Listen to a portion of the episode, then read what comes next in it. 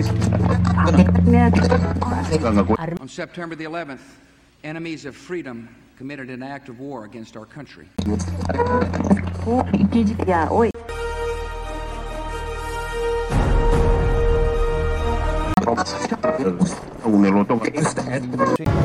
is a traitor in the government.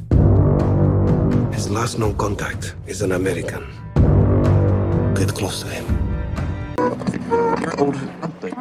Oi, eu sou a Maria Vitória, ou melhor, Mavi Rodrigues. No episódio de hoje do De Férias com QG, falaremos com as estudantes de Relações Internacionais Bianca Rossi, Fernanda Gacês e Júlia Vieira sobre o uso da grande Hollywood para a produção da imagem do inimigo externo dos Estados Unidos.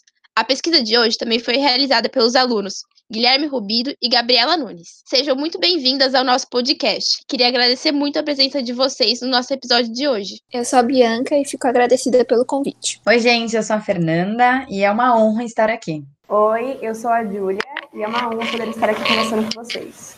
Bom, o objetivo principal da pesquisa de vocês foi o de analisar a evolução de Hollywood e como ela altera a cultura como um todo, criando e recriando mitos e imagens, moldando-se como um catalisador cultural que até hoje tem influência sobre aqueles que a acompanham, para que assim os nossos ouvintes possam correlacionar o jeito que a Hollywood modela a cultura mundial com a teoria construtivista, nada melhor do que a gente iniciar esse episódio de hoje contando para eles como que se deu o surgimento do cinema. Bom, o surgimento do cinema ocorreu em 1891, quando uma grande invenção mudou completamente o rumo do futuro artístico, o cinetoscópio. O mesmo era um dispositivo que projetava filmes que foi patenteado por Thomas Edison, o qual no começo apenas buscava o entretenimento pessoal, até que começou a perceber que esse ramo estava crescendo muito e assim começa a criar curtas-metragens e monopolizar o mercado do entretenimento. Ao passar do tempo, as empresas cinematográficas começaram a atualizar o seu jeito de produções e assim começaram a colocar os nomes dos autores nos créditos, atitude que tinha como principal objetivo o conhecimento dos autores. E assim as pessoas criavam vínculos com os mesmos e passam a procurar ainda mais os filmes estrelados por eles. De uma forma indireta, Hollywood já começa a criar a imagem de heróis e vilões. Assim que os autores ficavam mais conhecidos, Hollywood se preocupava muito com cada passo que os mesmos davam. Então, procuravam tirar fotos em lugares certos dos autores. Criaram até o centro de treinamento para que os famosos soubessem como se comportar, comer, andar ou até mesmo fazer um beijo técnico.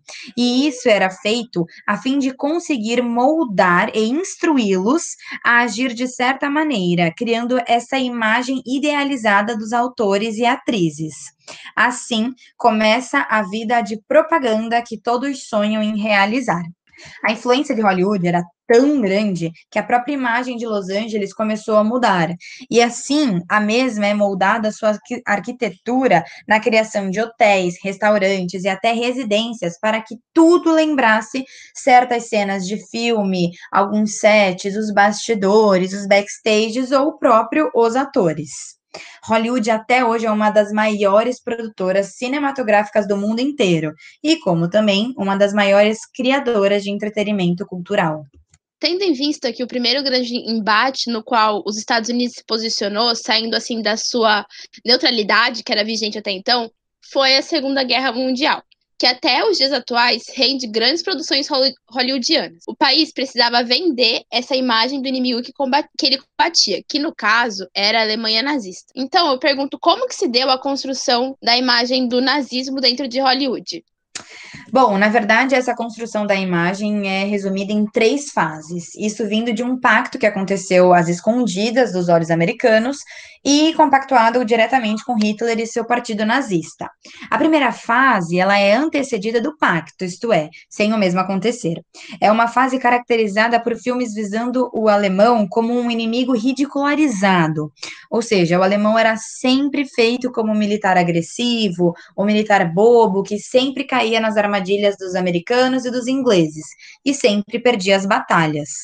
A segunda fase desse período é, são os hollywoodianos com relação ao nazismo, e já expõe uma opinião completamente adversa à primeira fase. Isso se dá porque nesta época já estava ocorrendo o pacto entre a maior produtora cinematográfica americana e o Hitler, que já tinham acordado alguns termos para que a compra e venda de filmes continuasse forte e sólida. Nesta fase, é possível analisar que a imagem do alemão é mudada e passa a ser colocada como um militar forte, com decisões certeiras e com os melhores maiores discursos políticos. Dentro dos participantes desse pacto, tem-se as maiores produtoras de Hollywood, como a Fox, a Paramount, a Columbia Picture, a Universal Picture, a Warner Brothers e entre outras. As mesmas acordaram que nas suas filmagens a imagem alemã não seria ofendida, tanto quanto a sua cultura e até mesmo a sua população. Assim, o alemão pararia de se de ver como um inimigo e passaria como bonzinho. Como também que todos os filmes que retratassem alguns aspectos alemães iriam ser passados pelo Conselho de Cultura Alemã para sua aprovação e que, se fosse necessário, cortes iriam ter que ser refeitos. A última parte das produções hollywoodianas é após o acordo. E nesta fase a gente encontra uma produção de volta ao original, com os nazistas sendo o inimigo principal de seus filmes e com um olhar completamente anti-germânico. O primeiro filme dessa fase se chama O Grande Ditador. Foi uma das bilheterias mais altas que Hollywood já teve e proclamou o maior sucesso do ator principal, Charlie Chaplin. O mesmo interpretava ironicamente Hitler e suas decisões.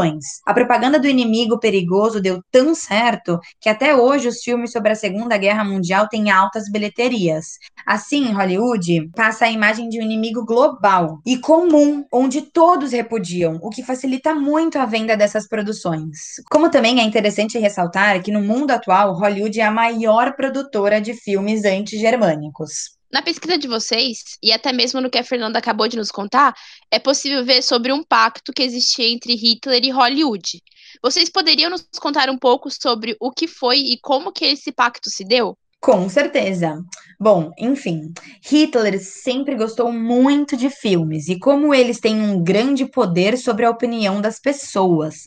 Ele também acreditava que a palavra falada tinha uma influência nas decisões muito mais do que uma palavra escrita, como um livro. É, essa palavra falada foi um capítulo do livro dele, Minha Luta. Ele fala como que essas, é, a palavra engaja muito mais no telespectador. O pacto começou, na verdade, quando Hitler virou chanceler da Alemanha, em 1933, e cria o um Ministério da Propaganda, já com finalidade de conseguir prender as produções hollywoodianas a seu favor. Outro fator muito importante foi o econômico. Assim como é de conhecimento geral, a Alemanha Alemanha após Primeira Guerra foi completamente destruída em todos os sentidos, inclusive no da arte. E assim, sem mais investimentos para continuar a ser a grande produtora e vendedora de filmes para o mundo, teve que se recorrer aos americanos, com o seu crescimento como uma grande potência mundial. Este foi o, o principal motivo para que os hollywoodianos entrassem nas condições impostas pelo partido nazista, por terem um comprador direto e certeiro para suas produções crescerem ainda vez mais. É, todavia, o pacto começou a ter prescrições muito exigentes e os nazistas em torno das suas produções cinematográficas de Hollywood. E assim, quando Hitler invade a Polônia e inicia-se a Segunda Guerra Mundial de fato, o pacto tem-se total ao fim. Bom, até agora a gente falou sobre Segunda Guerra e Hitler, mas também a gente sabe que assim que essa Segunda Guerra Mundial chegou ao fim, os Estados Unidos eles logo se inseriam em outro conflito, que desta vez não chegou às vias de fato, mas que foi a Guerra Fria. Aqui a gente vê a mudança, que é uma mudança no inimigo externo, que deixa de ser a Alemanha e o nazismo alemão e passa a ser a União Soviética e sua forma econômica de governo, que seria o socialismo. Já que os Estados Unidos ele tem auxílio dessa gigante cinematográfica que é Hollywood para construir e caracterizar seus inimigos, como que foi que a Hollywood realizou essa transição de inimigo externo do nazista para o socialista soviético? Bom, a imagem do inimigo soviético, mesmo antes dessa Guerra Fria, já era representada como uma ameaça geopolítica ao Ocidente. Porém, com a guerra, ganhou forças, com o advento do comunismo. De acordo com o professor de estudos de cinema da Universidade de Leicester, na Inglaterra, James Chapman. O papel das propagandas no período da Guerra Fria era extremamente importante. Com isso, os filmes que seguiam esse roteiro eram muito produzidos, tanto para a mobilização da população interna contra o inimigo, como para ser um produto de exportação para atrair aliados. Para validar esse estereótipo retratado nos filmes, os Estados Unidos adotavam um discurso de defesa de seus valores, os valores democratas e capitalistas. Assim, naturalmente, eles se tornavam um estúdio anticomunista, refletindo nas suas produções. Eu Fui um Comunista para o FBI, de 1951, foi um dos primeiros filmes produzidos nesse período, onde um agente da FBI trabalhava infiltrado no Partido Comunista, fazendo com que até a sua família acreditasse que, de fato, ele era um comunista. As características mais evidentes dos soviéticos eram de serem oportunistas e violentos. O ápice da Guerra Fria nas telas foi com o sucesso dos filmes Rambo 2, Top Gun Aces, Indomáveis e Rock 4, em 1985 e 1986. Este período é fortemente marcado pelo governo de Reagan, que possuía um discurso de política externa de cunho extremamente conservador, e principalmente anticomunista, adotando a doutrina Reagan como forma de conter o avanço ideológico comunista. Rock 4 foi a terceira maior bilheteria do ano de 1985 nos Estados Unidos. No filme, após ver seu amigo ser espancado por um recém-chegado russo, Rock busca acabar com aquele homem frio e violento. Em 2015, James Chapman disse, aspas, os produtores gostam do interesse e atenção, fecha aspas ao ser questionado sobre o porquê Hollywood ainda retrata os russos como vilões. Alguns acadêmicos dizem que essa postura durona adotada por Vladimir Putin acende a percepção de que a Rússia continua sendo uma ameaça geopolítica. Portanto, é comum vermos em filmes da Marvel um cenário Estados Unidos versus Rússia, de formas subjetivas. Um exemplo é o filme Capitão América Soldado Invernal de 2014, onde os Estados Unidos está repleto de agentes infiltrados. O vilão do filme carrega o principal elemento russo, grande, com uma máscara e uma estrela vermelha cravada no ombro. Outro ponto é a companheira de Steve Rogers, a Viúva Negra, ex-agente da KGB. Outro filme lançado recentemente é a Operação Red Sparrow de 2018. A trama gira em torno de uma bailarina russa que se torna uma das mais talentosas espiãs e acaba se apaixonando por um agente da CIA. Assim, podemos ver que Hollywood ainda tem a mesma visão dos russos e de diferentes formas retrata-os como vilões e perigosos, que devem ser combatidos pelos seus norte-americanos. Como percebemos até então, a história de Hollywood é a história dos Estados Unidos. Só dando uma recapitulada, a gente até agora passou pela construção da imagem dos nazistas da Segunda Guerra Mundial e os soviéticos da Guerra Fria. Porém, cerca de 10 anos após o fim dessa Guerra Fria, os Estados Unidos ele se vê perante outro conflito externo. Dessa vez é a chamada Guerra ao Terror, e o inimigo estadunidense muda completamente. Como Hollywood passou a vender essa imagem do terrorista e do terrorismo? Hollywood moldou e às vezes distorceu a percepção do terrorismo desde o final dos anos 60. Ele faz isso discutindo filmes emblemáticos em uma maneira comparativa. A tese principal é que Hollywood nunca tentou seriamente oferecer uma avaliação precisa do terrorismo. Em vez disso, ofereceu uma versão mediada que transcende a realidade e está firmemente enraizada em uma estrutura da cultura pop. Nos anos 70, filmes retratando terrorismo começam a ganhar força mostrando sequestros de aviões por grupos palestinos e atiradores, se tornando o clássico vilão de Hollywood, mesmo que a maioria dos ataques terroristas aos Estados Unidos ainda não tivessem acontecido em filmes como Domingo Negro e Thunderbolt. O terrorismo no cinema era um entretenimento com pouca base na realidade, características como pirataria aérea e ataques em infraestruturas vitais da cidade. Nos anos 80, com os ataques terroristas já atingindo diretamente os Estados Unidos, como a crise de reféns iraniana de 444 dias, o envolvimento americano na guerra civil libanesa e o confronto resultante com o extremismo xiita. O terrorismo rapidamente adquiriu uma importância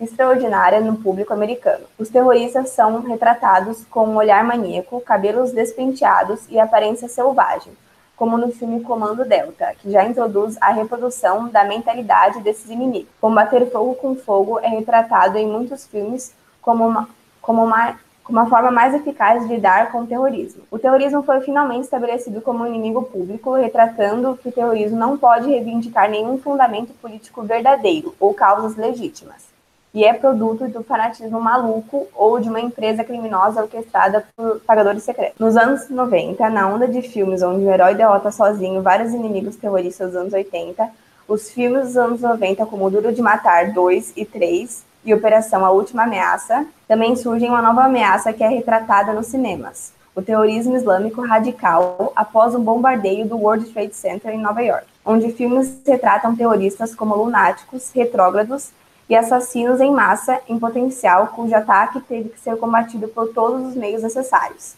como em A Verdade da Mentira. Desde que a luta ideológica da Guerra Fria havia terminado, os antigos vilões estereotipados perderam muito de seu valor simbólico mudando a visão menos importante que as outras décadas mostram terroristas. Agora, eles orquestram atentados suicidas, contando com a mídia para transmitir suas mensagens e pretendem desencadear uma reação em cadeia de violência. O fato mais emblemático e lembrado até os dias atuais que envolveu os Estados Unidos e o terrorismo foi o infelizmente famoso, ataque terrorista contra as Torres Gêmeas no dia 11 de setembro de 2001, em meio ao governo de George W. Bush, e logo no início de uma década. Como que Hollywood absorveu esse fato e passou a encarar e a representar o Oriente Médio? Demorou mais de cinco anos para a indústria do entretenimento lidar diretamente com o 11 de setembro. Com a distância crescente do ataque, os cineastas começaram a se concentrar na guerra ao terror, seu progresso e implicações tanto nacionais como internacionais. Utilizando-se da ficção e de fatos reais, alguns filmes tentaram remontar a história dos atentados, como por exemplo As Torres Gêmeas e Voo United 93. A partir dos atentados de 2001, os Estados Unidos empregam mais assiduamente o argumento da irracionalidade para com os orientais, apontando o caráter fundamentalista da sua religião islâmica como proposta para sua característica de inimigo ameaçador, sendo que dessa forma continuam se portando como superioridade ocidental. Conceitos da era Bush, idealizados nos filmes produzidos a partir de 2001, os filmes da década apresentam propriedades importantes das características do governo de George Bush, como apresentar a lógica de que se o inimigo é absolutamente perverso, qualquer ação para destruí-lo é benéfica. Os filmes ap aparentam legitimar a política da administração Bush contra o terrorismo, fora o forte fundamento na religião cristã, mesmo sendo um Estado laico, onde ele privilegia a emoção e a fé acima da razão. O inimigo deixou de ser o comunismo para ser o presente terrorismo, com uma série de filmes populares que expunham grande violência, o que é considerado como uma marca para ambas, sempre instigando o aspecto da visão em que os atores do lado mal seriam soviéticos, comunistas ou muçulmanos terroristas. Visto que foi dito, para os filmes de Hollywood, o terrorismo foi, antes de tudo, uma peça emocionante de entretenimento. A representação da cultura de massa do terrorismo é problemática devido ao altamente sugestivo efeito do imaginário combinado com um subtexto ideológico. Esses estereótipos reduzem a complexibilidade da realidade, resumindo as coisas entre o bem e o mal, dificultando a compreensão do assunto terrorismo. Entende-se, portanto, que a análise do conteúdo midiático dos filmes é um objeto significante para a análise das próprias relações internacionais. Bom, então, atualmente, o inimigo mais visível dos Estados Unidos vem sendo a China, por ser uma potência emergente que cada vez mais aumenta sua área de influência, tanto tecnológica quanto comercial, comercial rivalizando, então, nesses campos com a gigante norte-americana. E os Estados Unidos vem então vendo essa sua hegemonia que ele exercia até então sendo ameaçada. Dito isso, a pergunta que fica é: os chineses também possuem sua parcela de representação má, né, dessa representação de vilão dentro de Hollywood? Sim, a imagem chinesa vista por Hollywood é diferente das demais, uma vez que ela é vista como um inimigo comercial tecnológico. São regimes completamente diferentes, procurando o mesmo resultado acúmulo de poder, a fim de ser a maior potência mundial. Todavia, a imagem de vilão não imposta pelas telas de Hollywood, uma vez que a produtora precisa dos investimentos dados pela China. Assim, Hollywood passa a moldar suas produções a fim de indiretamente agradar ao público e o governo chinês. Para não deixar passar que os asiáticos podem ser vilões, as produções hollywoodianas propagam a imagem dos norte-coreanos como personagem do mal. Essa aula de vocês sobre Hollywood e construtivismo foi incrível.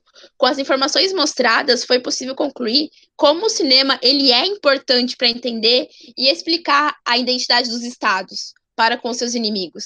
Assim, a gente percebe como a propaganda certa é primordial para que um estado, uma nação, ela passe a mensagem de como ela vê seu inimigo, sendo ele perigoso à sua nação ou à sua moral, como também a mudança de personalidade cinematográfica para cada inimigo.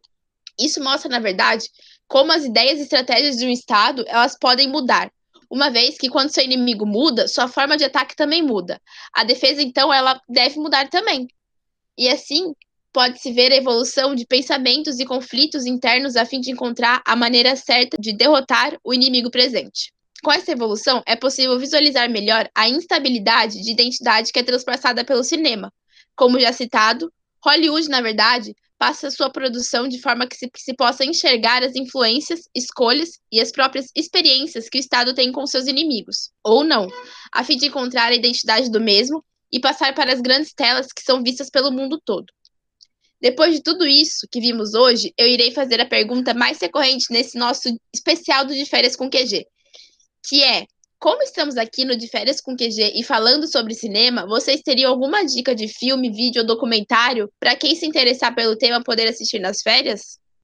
Bom, para falar sobre a Segunda Guerra Mundial, temos o grande filme O Grande Ditador, que foi muito importante para Hollywood, e alguns atuais, é, pode ser até O Último Homem e O Menino de Pijama Listrado. Grandes sucessos. Bom, para entender mais ou menos o inimigo soviético, eu sugiro fortemente o filme Operação Red Sparrow, estrelado por Jennifer Lawrence, além de ser atual. E para aqueles que curtem filme de super-heróis, sugiro que os assistam com um olhar mais atento para as pequenas e subjetivas mensagens contidas neles. A sequência dos filmes Duro de Matar mostra bem a, esse herói americano derrotando os inimigos terroristas sozinho. Bom, mais uma vez eu gostaria de dizer muito obrigada pela dica de vocês e agradecer de novo a presença de vocês no nosso episódio de hoje do De Férias com QG. Foi muito legal poder ter esse papo com vocês para divulgar, conhecimento e ainda por cima aprender mais sobre a história de Hollywood. Bom, o episódio dessa semana fica por aqui. Muito obrigada a você que nos ouviu até o final. Não se esqueçam de nos seguir no Instagram, arroba Quarentena Global, pois lá iremos publicar as referências utilizadas neste, neste episódio. O meu nome é Mavi Rodrigues e este foi o de Férias com QG, Hollywood e a construção da imagem do inimigo dos Estados Unidos.